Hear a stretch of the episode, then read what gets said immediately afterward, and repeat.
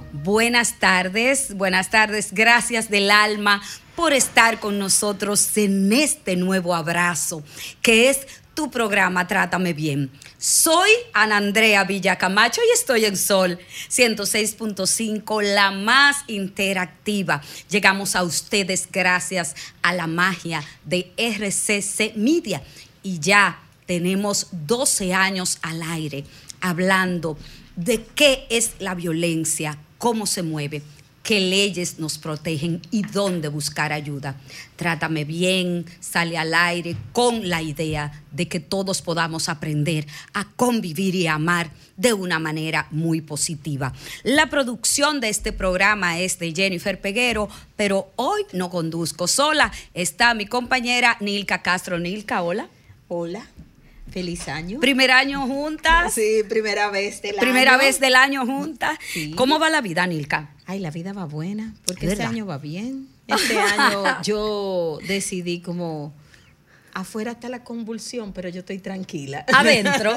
Porque que no importa. Tú no sabes que. importa lo que pase. Ah, tú es sabes, una decisión. Tú sabes que de afuera siempre van a escuchar, tú vas a escuchar voces, detractores, gente mal, de mal vivir, envidioso, no, No, envidioso, gente buena, hay de todo. Y eso está bien. No hay gente que difiere contigo, pero está bien. Pero eso está bien. Eso de, está bien. de eso, se trata, bien, de eso se trata la vida. Precisamente, precisamente de eso es que se trata. la Nilka vida. Castro, vamos a decirle a la gente la intro del programa que ha preparado Jennifer Peguero, los contactos, cómo conectar con nosotros y nuestras redes sociales. Vamos a darle para allá. Muchas gracias, Ana Andrea. Así es, bienvenidos a todos los que nos siguen y nos escuchan a través de las diferentes frecuencias de Sol FM y a través del grupo RCC Media. Recordar que ustedes pueden seguirnos a través de las diferentes redes sociales, arroba Trátame Bien Radio, Sol FM y RCC Media. También pueden buscarnos en TikTok, señores, estamos en TikTok bateando como Trátame Bien. Entrando a nuestro tema de hoy, el maltrato infantil lamentablemente deja una huella profunda en la vida de quienes lo experimentan. Sus consecuencias van más allá de lo inmediato, afectando el desarrollo emocional, social y cognitivo de los niños. En República Dominicana, lastimosamente, ya hemos visto casos incluso de tortura. Estas agresiones pueden dar lugar a problemas de salud mental, trastornos de conducta, dificultades en las relaciones interpersonales y, en casos extremos, contribuir a ciclos intergeneracionales de abuso.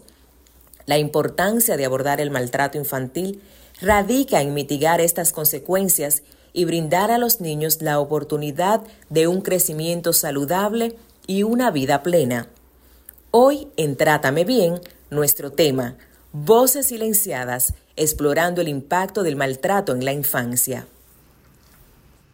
Muchísimas gracias, Jennifer Peguero. Bueno, y hoy el Castro tenemos una colaboradora de lujo, mujer de mil batallas, que es conocida en República Dominicana por una huella que ha dejado en el tema de la lucha por los derechos de los niños las niñas y adolescentes y sobre todo de la familia. Dilo tú, Nilka Bueno, porque cuando hablamos de maltrato infantil en la República Dominicana no podemos dejar de hablar de una profesional que ha puesto este tema en la bandeja de la realidad dominicana y que nos ha hecho consciente. Y estamos hablando nada más y nada menos que de Rafaela Burgos, Rafaela. una psicóloga que tiene ya varias décadas eh, abordando el tema del maltrato infantil y que cada vez que hablemos si en la familia dominicana hay más salud,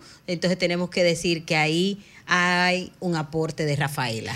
Rafaela Burgos, gracias del alma por estar con nosotros en el día de hoy. Y ciertamente ese, este tema que producción ha preparado, Voces Silenciadas, explorando el impacto del maltrato en la infancia.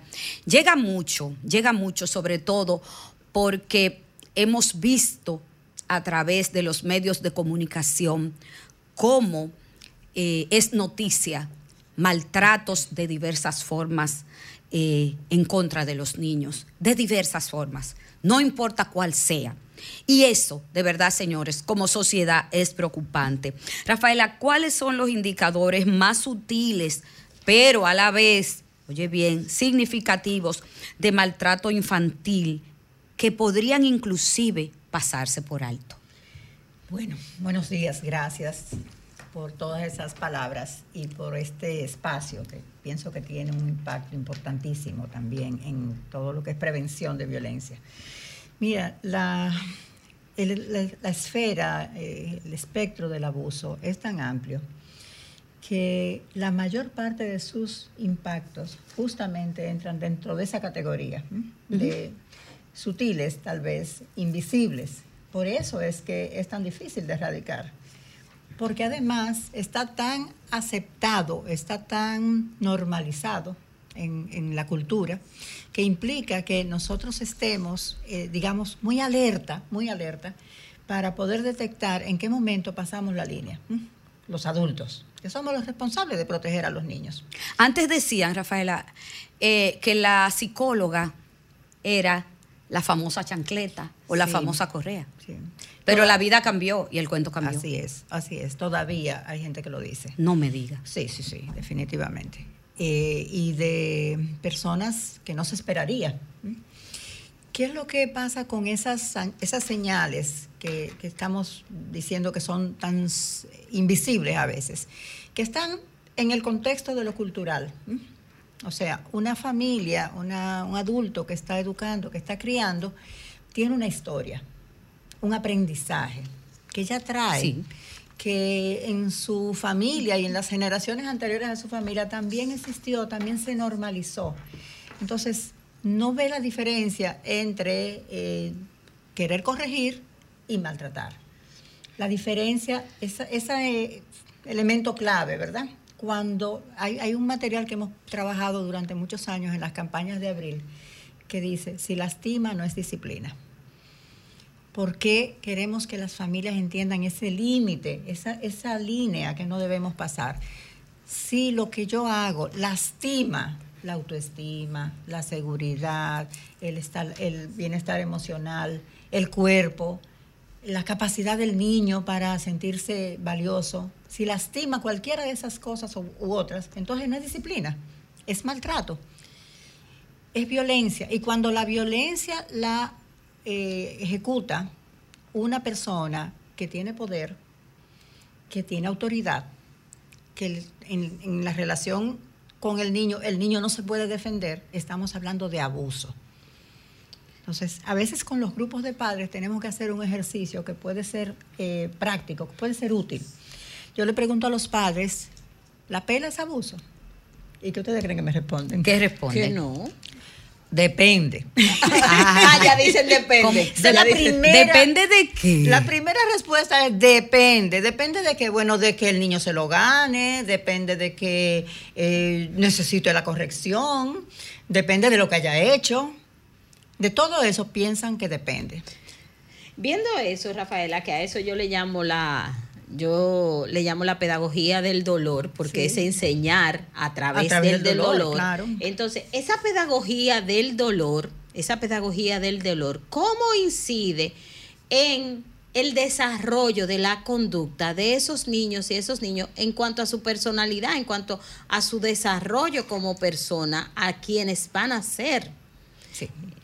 Mira, lo primero que pasa en, en el cerebro de un niño maltratado es que el mundo es hostil, ¿m? que el ambiente es peligroso, que me tengo que defender y tengo que estar alerta. Porque en cualquier momento me dicen algo ofensivo, me, me insultan, me gritan o me pegan. ¿m? Para los padres no está pasando nada. Para los padres ellos están diciendo cosas y ellos están corrigiendo conductas y entienden que eso es lo que tienen que hacer porque así lo aprendieron. Para los niños, el, el ambiente donde debe estar seguro, donde debe sentirse ah, cómodo, confortable, es un ambiente peligroso. Entonces, el cerebro del niño está en alerta constantemente y ya hay estudios de la neurociencia, nos está dando datos impresionantes desde hace tiempo. Estudios que hablan de que el cerebro del niño maltratado funciona diferente y la estructura de esos, eh, digamos, componentes del cerebro también se afecta. Estructuras físicas. No solamente el funcionamiento, sino las estructuras. Porque el la- estado de alerta constante, todos sabemos que tiene un efecto fisiológico. Claro, O un sea, impacto. Estamos un hablando impacto. que si eso fuera una máquina, es como que la máquina cambia el comportamiento de la operación de ella. Exactamente, tiene que estar en alerta constante, entonces hay otras cosas que se dejan de hacer. Y eso, esa actitud de esa respuesta desadaptativa, pero al final el niño no tiene otra opción, de protegerse, de evitar, se vuelve práctica cotidiana. ¿Cuáles cosas podrían decirse que deja de hacer? Por ejemplo, una persona que, eh, o un niño, una niña, un adolescente que vive frecuentemente maltrato. Mira, puede dejar de disfrutar las cosas que tiene que disfrutar a esa edad, porque necesita defenderse constantemente. Puede dejar de sentirse satisfecho con la manera en que es, es decir, su autoestima, su autoconfianza, su identidad como persona también se cuestiona. O sea, es que yo estoy mal siempre, es que yo todo lo hago mal, yo no soy como debería ser. No tiene confianza. No tiene confianza, no tiene seguridad y tiene la, la necesidad de buscar aprobación muchas veces. Porque necesita aprobación. Ese llamar la atención que dice la gente. La gente dice llamar que la dice ya- eh, atención. que dice la gente en el, en el popular. Sí, sí, sí, llamar la atención. Cuando dicen llamar la atención, ese es otro tema, ¿verdad? Cuando dicen llamar la atención, parecería que no hay que darle atención. Y es todo lo contrario, el que está buscando atención necesita atención. Probablemente de otra manera, probablemente en otro momento, pero necesita atención. Pero entonces estamos hablando de un niño, de una niña que en el lugar donde este- tendría que estar seguro, donde tendría que validarse como persona, se siente cuestionado constantemente y se siente atacado. Pero no solamente se siente atacado, se siente atacado por las personas de quien depende. Por lo tanto, el, el sentimiento, la emoción más frecuente es la impotencia. Pareciera como si el niño entrare, corríjanme ustedes, como en un estado de indefensión Sí, sí, infantil. sí, definitivamente. Por llamarle así. De, de indefensión, de alerta y de impotencia. Esa es una mezcla complicada. O sea, no me puedo defender, estoy eh, vulnerable a merced de las personas que hacen esto, que son las personas que deberían cuidarme y que en algún momento me cuidan también. Y ahí viene la ambivalencia. ¿Cuál ¿Cómo es? esa ambivalencia, verdad? ¿Cómo se vivencia y cómo eso repercute, por ejemplo, en el tema de los trastornos? Bueno, la sensación de, de desconfianza hace que las relaciones se alteren, porque no puedes confiar, porque esa, esa confianza básica se altera, se, se- se distorsiona, digamos. O sea, la confianza básica, el apego que todos conocemos, se tiene que dar, se tiene que desarrollar en ciertas condiciones. Un apego seguro se desarrolla cuando el niño siente que el adulto le responde y lo valida y lo acompaña y lo contiene. Cuando el adulto no hace eso o lo hace de manera intermitente, a veces lo hace y a veces no lo hace y a veces reacciona de una manera que le, que le provoca daño, entonces el niño aprende a no confiar por eso decía al principio, el niño asume, entiende que el mundo es hostil, porque su entorno está siendo hostil. Aunque tenga buenas razones, y esto para los padres me parece muy importante, aunque nosotros como adultos pensemos que tenemos buenas razones para corregir de esa manera, eh, ninguna razón es buena. Ninguna es suficiente. Rafaela, tengo que irme a una pausa, pero cuando regresemos, queremos hablar contigo acerca de esas otras señales de alerta que me dicen que ese niño, niña o adolescente está siendo abusado. Volvemos ya, no le cambie, esto es Trátame Bien.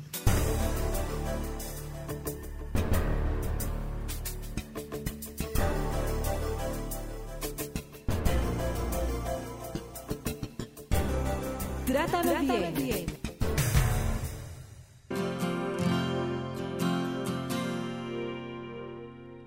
Si pudiera olvidar todo aquello que fui, si pudiera borrar todo lo que yo vi, no dudaría, no dudaría en volver a reír. Si pudiera explicar las vidas que quité, si pudiera quemar las armas que usé, no dudaría, no dudaría en volver a Prometo ver la alegría y escarmentar de la experiencia, pero nunca, nunca más usar la violencia.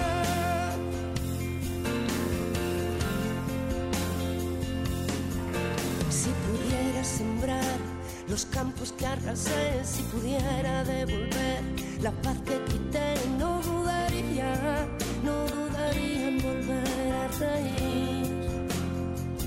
Bueno, estamos hablando de voces silenciadas, explorando el impacto del maltrato en la infancia. Esto es Trátame Bien y estamos hablando en el día de hoy con Rafaela Burgos sobre ese impacto que viven los niños y las niñas y los adolescentes y adolescentes.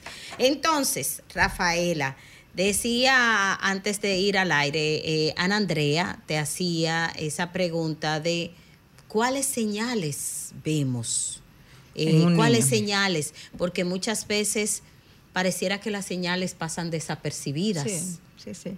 Bueno, señales pueden ser tan variadas como niños o como circunstancias, pero las más frecuentes es un niño que cambia de comportamiento, un niño que se torna más pasivo, más aislado, a lo mejor triste, un niño que se le altera su ritmo de sueño, sus patrones de apetito, de alimentación, un niño que juega poco, de ese lado. Del otro lado puede ser todo lo contrario, un niño que está más agresivo, más activo, con menos control, que está buscando constantemente ser tomado en cuenta, ser atendido, tú decías ahorita, llamando la atención.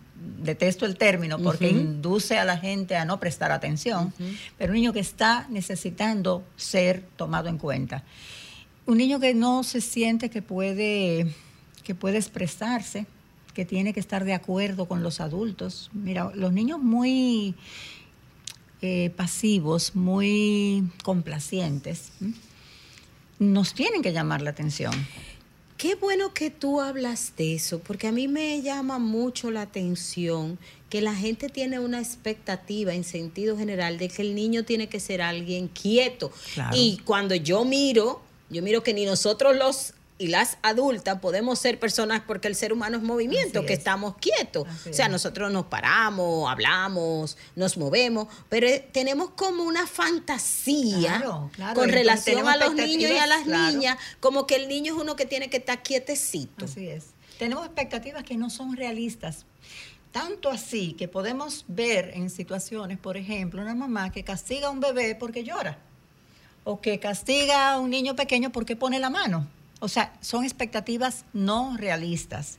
No tienen nada que ver con lo que se debe esperar de un niño, de una niña, en diferentes niveles. Entonces, una cosa que hay que ayudar a los padres a entender, a aprender, es qué esperar en cada etapa de desarrollo, porque eso es fuente de maltrato muchas veces. El hecho de no saber qué esperar y entender que el niño está haciendo algo inadecuado y claro, se corrige con lo que se tiene, como decíamos ahorita, se corrige con lo que yo creo que va a, funcionar y se hace daño. Pero partiendo del hecho de que no conocemos las etapas de desarrollo y los padres las tienen que conocer, no solamente los profesionales tenemos que saber eso. Eso es parte de la formación de las escuelas de padres, de los grupos, que hay que trabajar con los padres.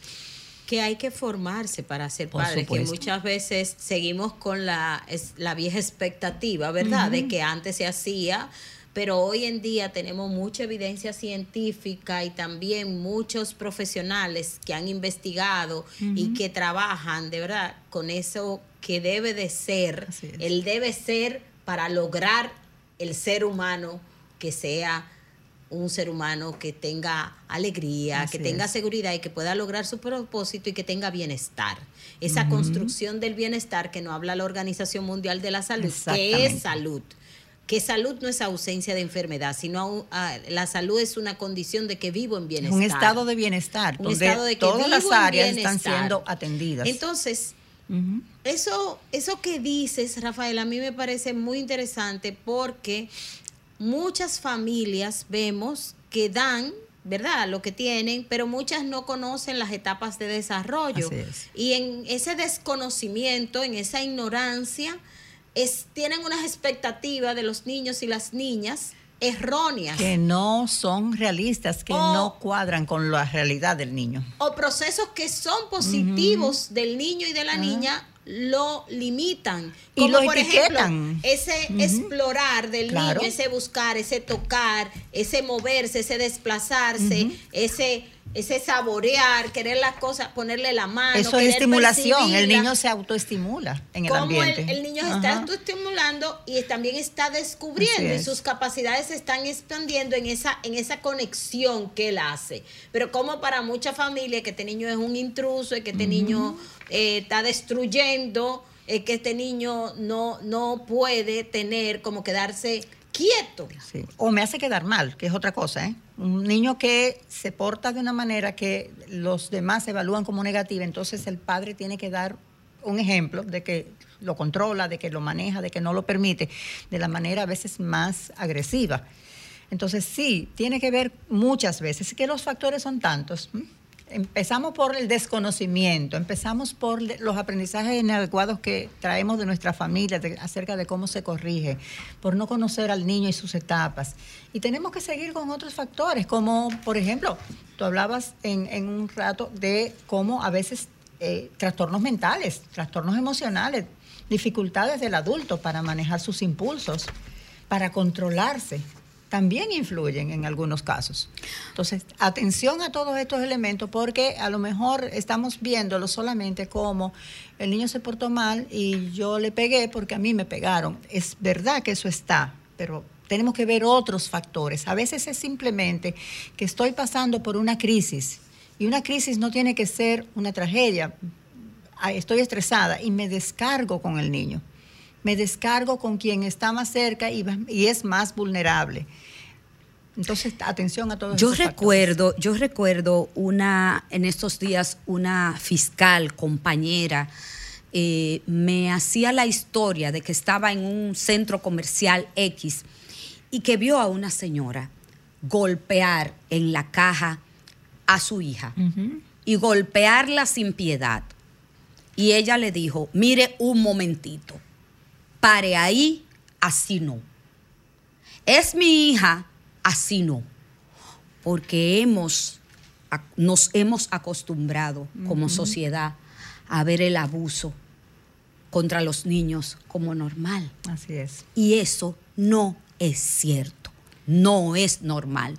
Es un delito que está normado en la ley 136-03 Código de Protección para los Derechos Fundamentales de los niños, niñas y adolescentes. Si ustedes pueden, pueden no creerme, ustedes buscan en esa ley, en la 136, en el artículo 396, todos los tipos de maltrato y las consecuencias penales que hay con respecto a ello. Pero quiero escucharlo, señores, ¿verdad que sí, Nilka Castro? Vamos a ver qué opina la gente y qué quiere preguntarle a nuestra experta Rafaela Burgos. Los teléfonos, vámonos con Dios.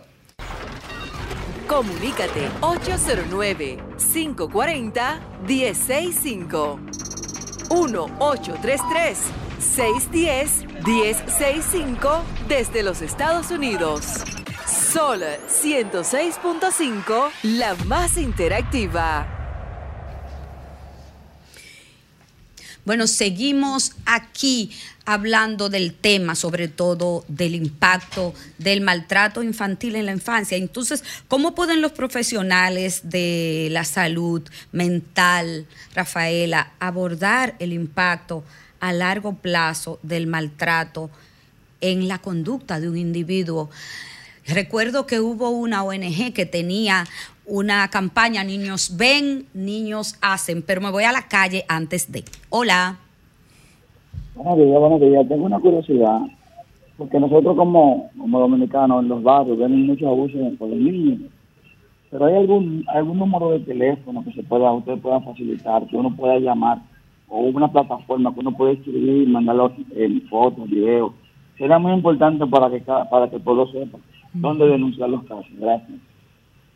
Rafaela. Bueno, también eh, es importante que ustedes sepan, muchísimas gracias, que la Procuraduría General de la República tiene a su disposición la línea vida, que es la línea 24 horas, nuestro call center, donde se puede denunciar cualquier tipo de abuso o maltrato infantil que suceda en su familia o que usted sea un vecino que se está dando cuenta o como dice Nilka, un observador de esa violencia. El elemento importante es que con una llamada al 809 21202 809-212-02 sin cargo a nivel nacional, se recibe la denuncia con tan solo la llamada.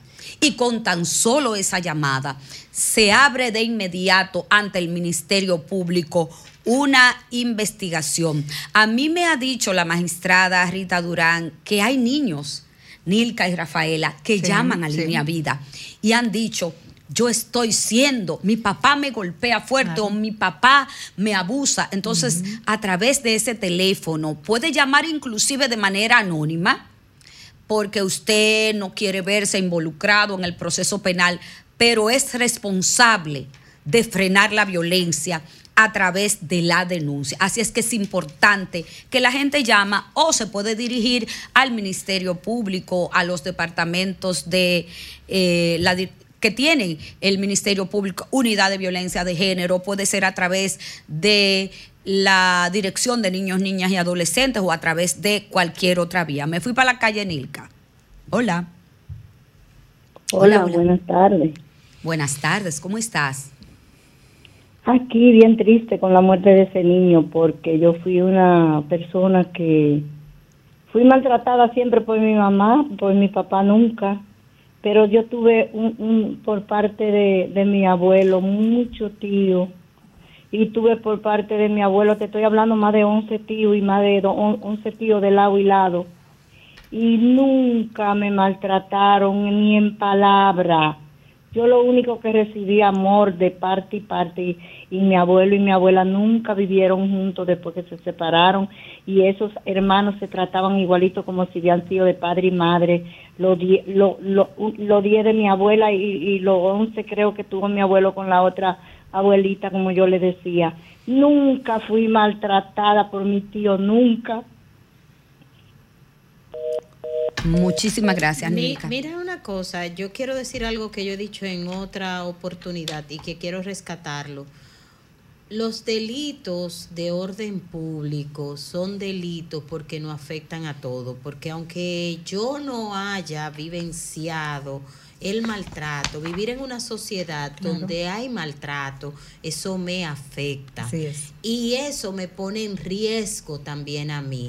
Entonces la responsabilidad de la denuncia es no hacerme cómplice del maltrato, porque el maltrato es algo que nos afecta a todos y a todas, aunque yo no lo viva en mi propia Así piel. es, Así es.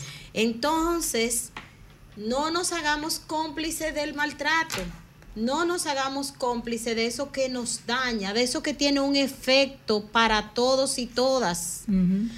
Eh, y hablando de eso, hablando de eso, Rafaela, ¿verdad?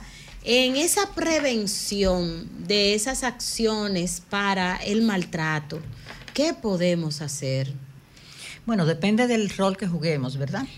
Como, como entes sociales, como profesionales de las áreas que tienen que ver con la protección infantil, un compromiso, una responsabilidad que tenemos es apoyar a los padres en su rol de padres. Apoyar. Estamos hablando de la denuncia, estoy totalmente de acuerdo. Y cuando Ana Andrea eh, hablaba del ejemplo de la plaza, eso me pasa constantemente. Y la gente veo que no mira, se va, se va, se quita de ahí. Siente que le molesta, pero no interviene.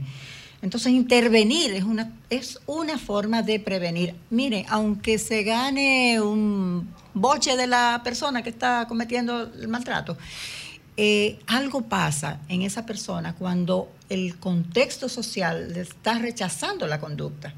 Algo comienza a pasar. Yo no digo que eso lo vaya a evitar, pero comienza. Es como cuando usted vive en un lugar y usted sabe que al lado suyo hay un niño que está siendo maltratado. A lo mejor poner la denuncia en línea vida es la primera opción, porque verdad que investigue el sistema. Pero a lo mejor usted también se puede acercar y tocar la puerta de esa persona y decir, ¿qué pasa con el niño que llora tanto? ¿Mm?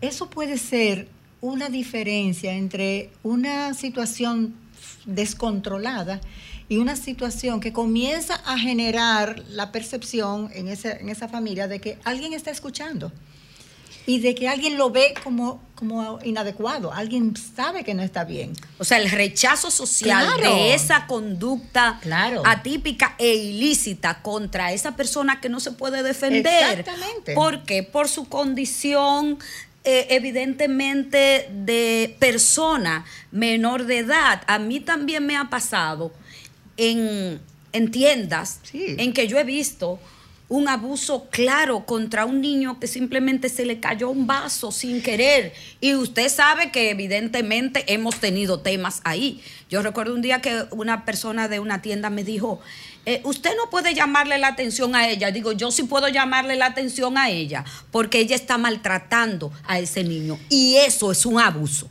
Y yo quiero ahí también refrescar que también nosotros podemos, con acciones que la sociedad ve mal, pero que son normales, nosotros enfatizar. Por ejemplo, a mí me pasa cuando yo voy a lugares, saben que los niños a veces se nos acercan y a los padres, a veces un niño te sonríe o te tira un juguete o ve algo que tú tienes y entonces a veces los padres o las madres se intimidan ante eso como que este niño está molestando a Sí, esta persona. Y yo siempre le digo a, a la madre o a la persona que está con el niño, tranquilo, que, que él es un niño y él está buscando. Eso entonces, es. entonces cuando hacemos esto, la gente como que se queda como... Entonces, y yo le digo, es normal que él se mueva, es normal que él quiera explorar, es normal que él está viendo que yo tengo algo que es atractivo para él y que él, él o ella quiera explorar. Y entonces nosotros de esa manera contribuimos a que esa madre o ese padre baje su angustia Exacto. Y de que ese niño pueda tener un ambiente en ese espacio donde está que es más amigable con él. Y nosotros tenemos la responsabilidad en los espacios que estamos, hacer amigable, hacer amigable el espacio con los niños y las niñas, Claro. para que así ese niño y esa niña no tenga que vivir situaciones de maltrato. Porque muchas veces hay adultos que se enojan y entonces el padre y la madre se pone tenso y descarga su tensión con el Así niño es. Producto de que el espacio no está siendo amigable con los niños y las niñas. Se sienten expuestos, se sienten observados y tienen que dar una respuesta eh, de- exagerada muchas veces. Miren, y las consecuencias del maltrato no solo son secuelas que ustedes más que yo como expertas de la conducta saben que acompañan a ese individuo de por vida. Así Lo es. acompañan de por vida e incluso ese maltrato impacta su trabajo, impacta su área profesional, impacta su relación de pareja, impacta de manera integral su vida. Y hemos visto con mucha pena que cada vez los abusos contra las personas menores de edad son más perversos, más sádicos y uno se pregunta, y una se pregunta, ¿qué está pasando en nuestra sociedad? ¿Qué fue lo que pasó? ¿A dónde fue que nos perdimos? ¿A dónde fue? Me lo sigo preguntando y con esta reflexión me voy a una pausa, no le cambie. Eso es Trátame Bien, hablamos de maltrato infantil. Trátame bien, trátame bien.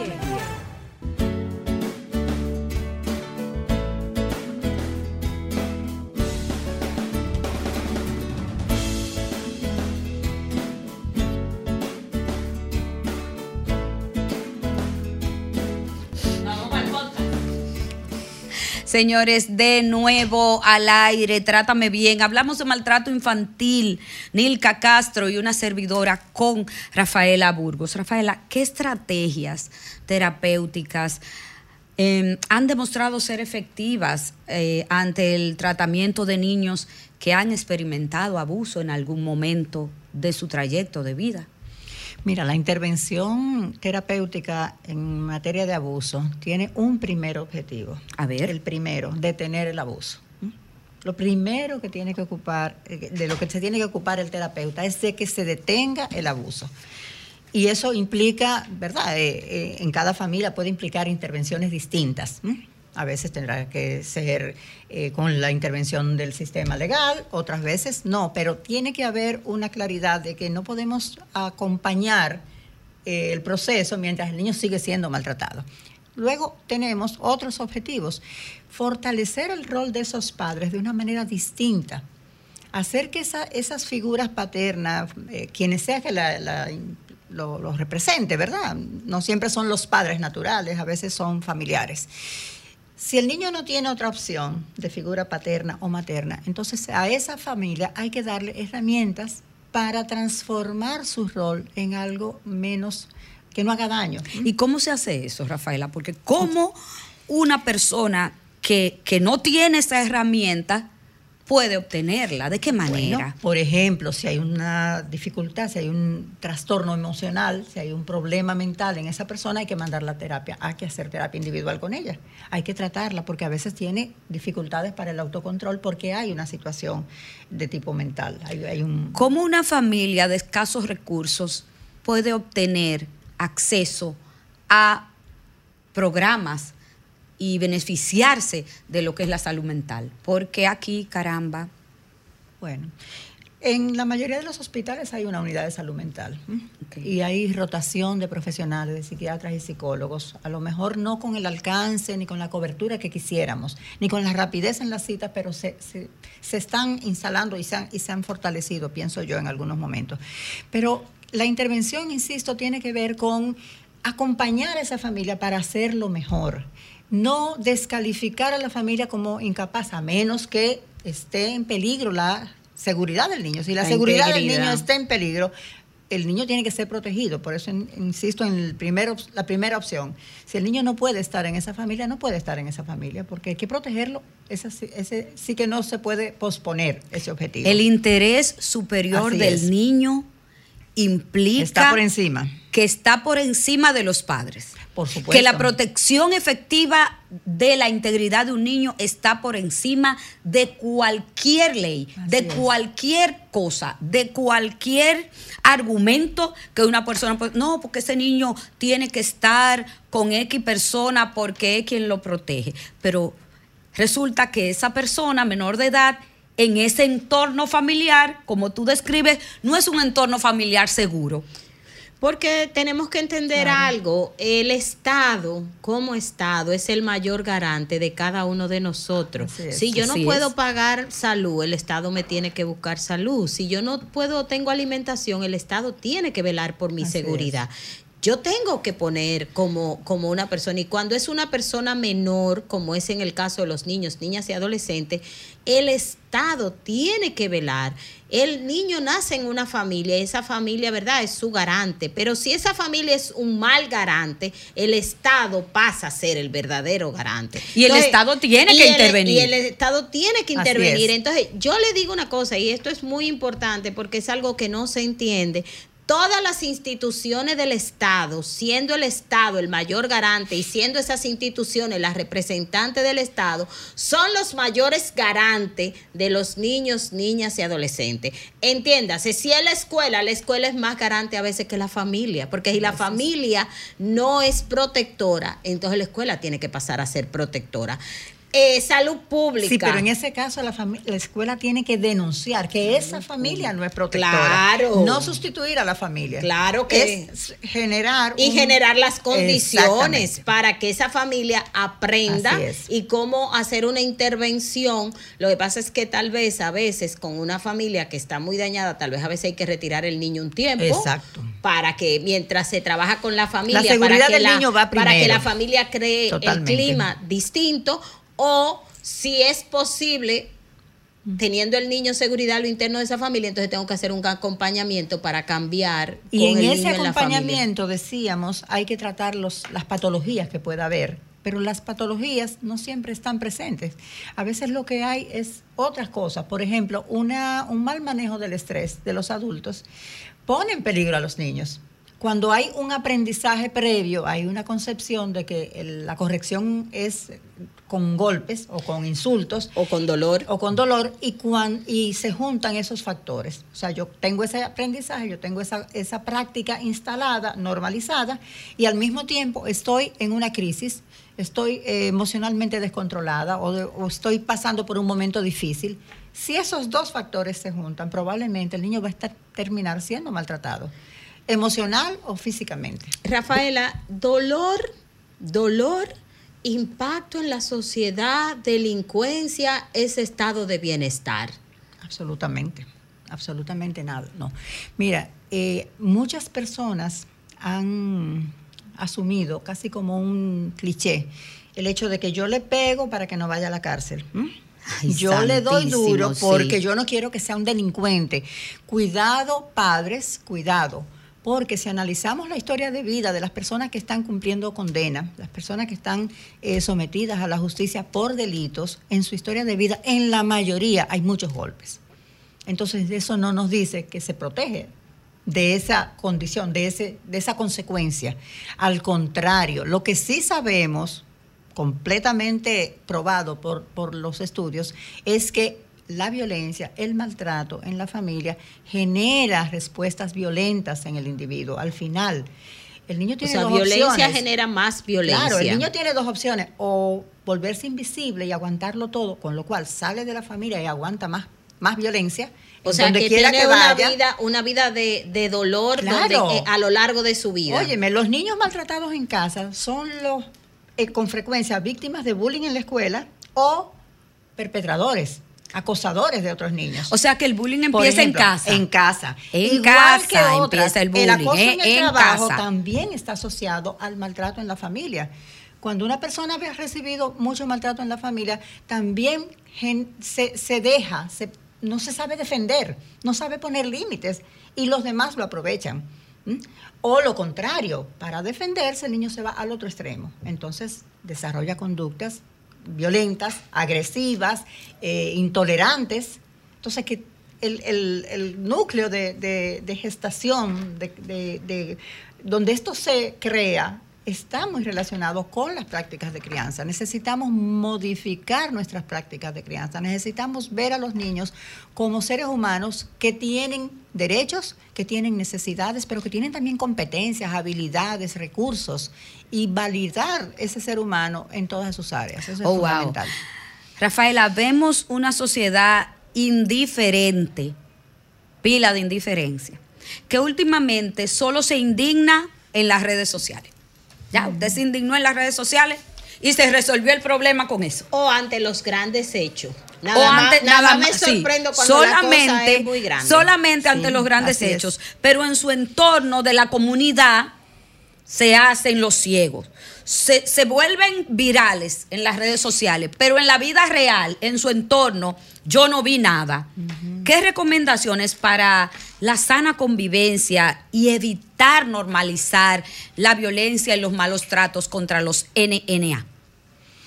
Mira, ahorita hablábamos de cómo un pequeño gesto de desaprobación, de contención, de acompañamiento a esa madre, a ese padre, a esa persona adulta, la que sea, que se está saliendo de control y le está haciendo daño al niño en donde yo lo veo, hace que esa persona por lo menos reciba un dato en contra. Porque en su entorno todos los datos le dicen que hay que hacer eso.